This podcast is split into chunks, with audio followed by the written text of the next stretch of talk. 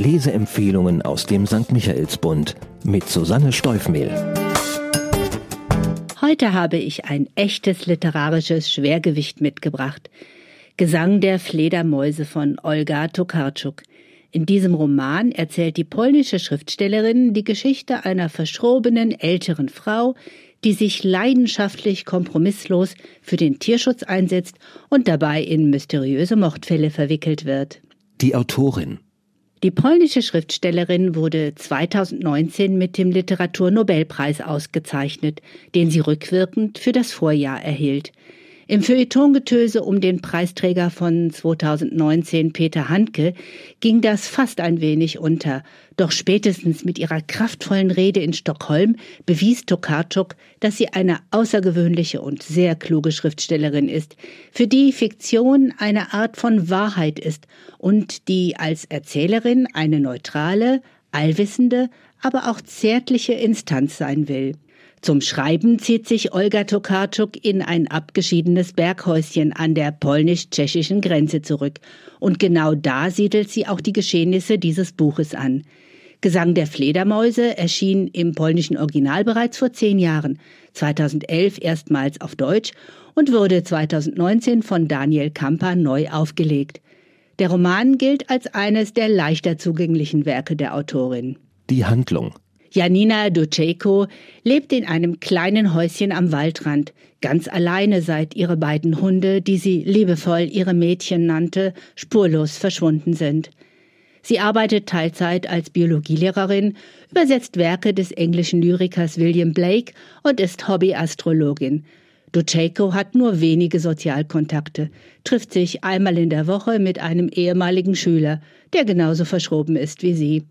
Wenn sie, was selten vorkommt, Hilfe braucht, kann sie sich fest auf ihren Nachbarn Matoga verlassen.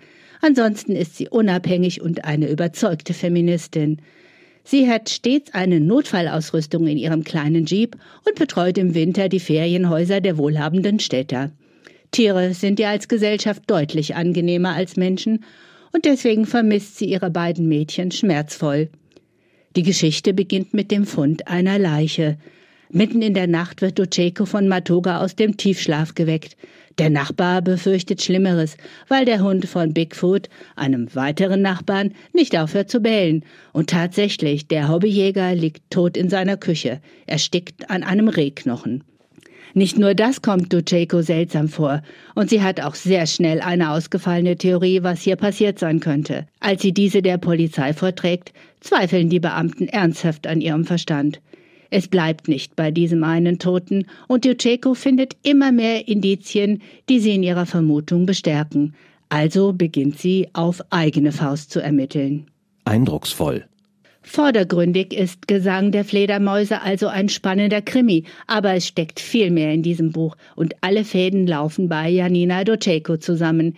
Sie ist radikale Tierschützerin und natürlich überzeugte Vegetarierin. Dass sie in einem Ort lebt, in dem die Jagd mehr ein Sport und ein Hobby ist, als der Nahrungsbeschaffung dient, bringt sie an den Rand der Verzweiflung. Sie verachtet die Jäger und ihr gewissenloses Handeln zutiefst. Eine Haltung, die ihr viel Spott einbringt und sie zu einer Außenseiterin macht. Duceko ist fest davon überzeugt, dass sich die Tiere an ihren Peinigern rächen wollen, denn alle Opfer waren Mitglieder des hiesigen Jagdvereins. Ich war fasziniert von den logischen Schlussfolgerungen, die die Hobbydetektivin zieht, und wie Olga Tokarczuk mit mir als Leserin gespielt hat, das hatte schon ein ganz besonderes Kaliber. Sie möchte eine allwissende Erzählerin sein. Sie hat es geschafft und sie bringt die gewünschte Zärtlichkeit für ihre eigenwillige Heldin nicht nur selbst auf, sie hat sie auch bei mir ausgelöst. Für wen? Obwohl der Roman bereits vor zehn Jahren geschrieben wurde, wirkt die Handlung aktueller denn je. Die Tierschutzaktivistin Janina Duceko wirkt in ihrer Radikalität wie eine ältere, lebenserfahrene und kluge Version von Greta Thunberg. Gesang der Fledermäuse ist viel mehr als ein Krimi. Tokarczuk hat Fabelelemente, philosophische Exkurse und Ausflüge in die Literaturgeschichte hineingepackt, aber so brillant, dass sich alles komplett organisch zusammenfügt. Über allem steht der Respekt vor der Natur, aber auch vor den Menschen, besonders vor denen, die nicht der Norm entsprechen. Für mich war die Lektüre ein überraschender Genuss und ich kann sie jedem empfehlen, der offen ist für anspruchsvolle Literatur und sich auch mal aus seiner Lesekomfortzone heraustraut. Zahlen, Daten, Fakten. Gesang der Fledermäuse von Olga Tokarczuk ist bei Kampa erschienen. Der junge Schweizer Verlag veröffentlicht nach und nach das komplette Werk der polnischen Literaturnobelpreisträgerin in der deutschen Übersetzung.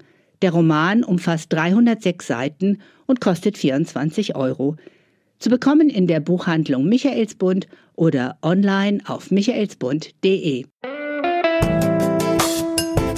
Ein Buch. Ein Podcast aus dem katholischen Medienhaus St. Michaelsbund, produziert vom Münchner Kirchenradio.